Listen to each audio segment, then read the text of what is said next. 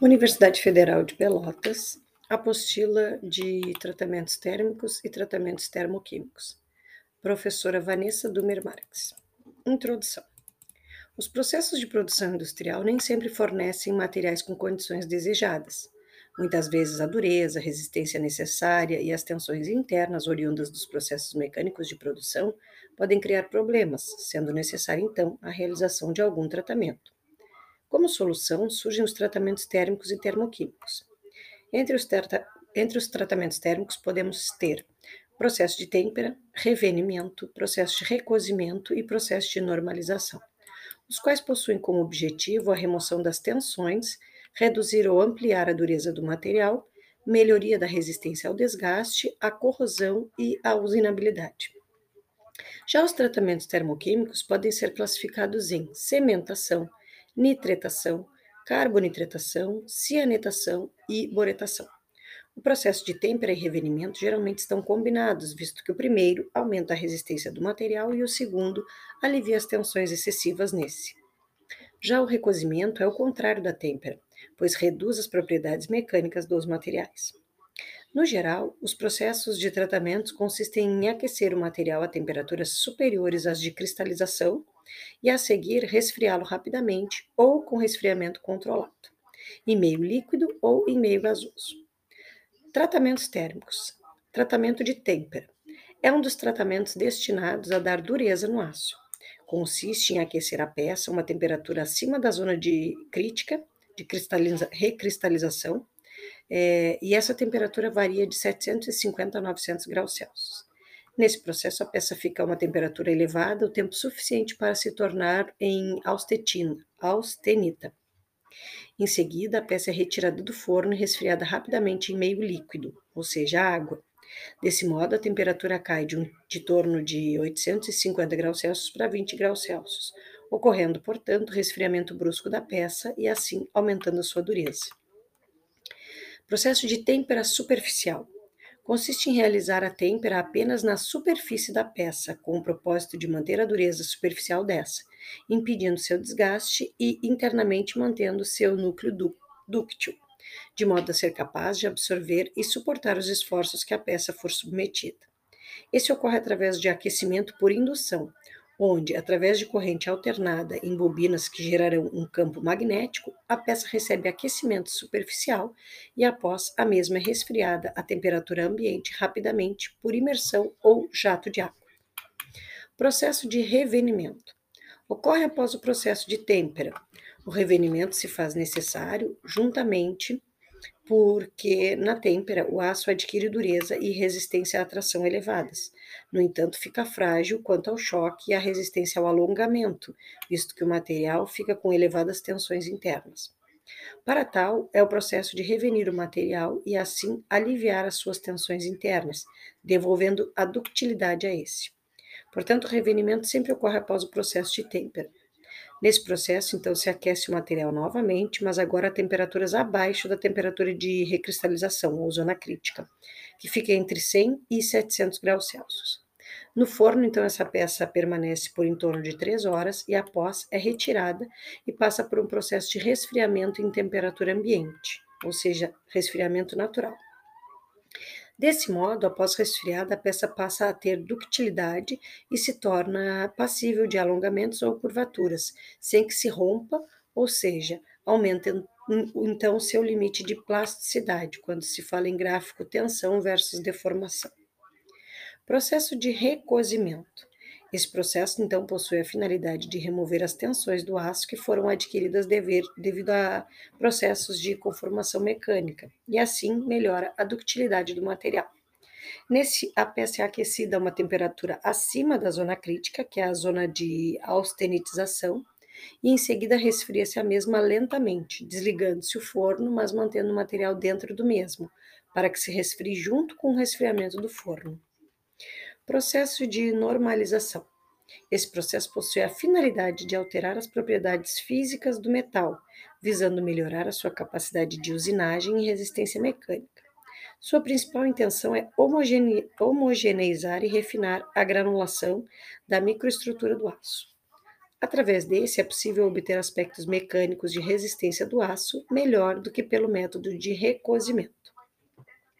Nesse processo, os ciclos de aquecimento e resfriamento da peça ocorrem com controle, onde a mesma é aquecida acima da temperatura crítica por um tempo suficiente para uniformizar a temperatura da superfície e do núcleo. Em seguida, ocorre um resfriamento a uma taxa média, em geral através de ar calmo ou por ar forçado. Assim, através de processos térmicos é possível alterar a estrutura da peça e suas características mecânicas, sem que a alteração da composição química ocorra. No entanto, há processos de tratamento termoquímicos, os quais alteram a resistência mecânica superficial das peças e também a composição química das ligas metálicas, de acordo com Zolin 2010. Então, agora vamos ver um pouco sobre os tratamentos termoquímicos. Tratamentos termoquímicos, também chamados de tratamento superficial, o qual altera, além das características mecânicas da peça, também a composição química do material. Os principais tratamentos termoquímicos são a cementação, nitretação, a cianetação, a carbonitretação e a boretação, os quais serão analisados detalhadamente a seguir. Importante descrever que os processos termoquímicos são utilizados para aumentar a dureza e a resistência mecânica superficial das peças, visando reduzir a sua capacidade de desgaste sem perder a sua ductilidade e a tenacidade do núcleo.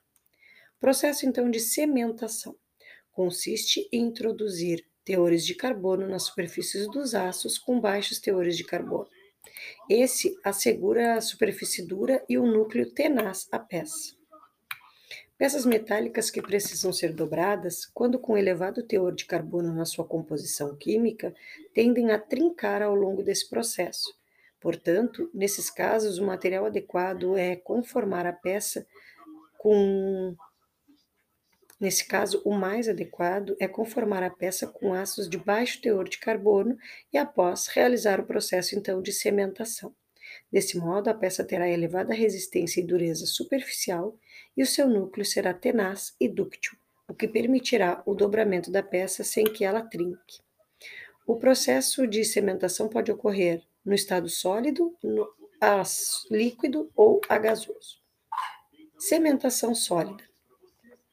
Nesse, a peça é colocada em uma caixa de aço contendo coque, carvão de lenha, óleo de linhaça e carbonato de cálcio, ou seja, substâncias ricas em carbono. Em seguida, a peça é levada ao forno, onde é submetida a temperatura de 930 graus Celsius durante o tempo necessário para que a mesma obtenha a camada desejada. Em seguida, submete-se a peça ao resfriamento rápido por imersão no líquido, de modo que ela adquira dureza. O tempo de permanência da peça na caixa de cementação pode variar de 1 hora a 30 horas, e a camada recebida pode variar de 0,3 milímetros a 2 milímetros. Cementação gasosa. Nesse, utiliza-se gás de cozinha ou gás natural para a geração de carbono. Esse processo é o mais eficiente, pois cementa a peça uniformemente e ainda com economia de energia. Após o processo de aquecimento, entre 850 a 950 graus Celsius, a peça é temperada e resfriada em óleo, através de processo de imersão. Processo de cementação líquido utiliza sais ricos em carbono. A temperatura de aquecimento vai de 930 a 950 graus Celsius. Nessa, uh, os sais fundidos se tornam líquidos. Em seguida, as, as peças pré-aquecidas a 400 graus Celsius são mergulhadas em banho fundido. Esse processo, então, visa eliminar a água e evitar o choque térmico da peça. Por fim, a mesma é resfriada em salmoura ou em óleo de têmpera.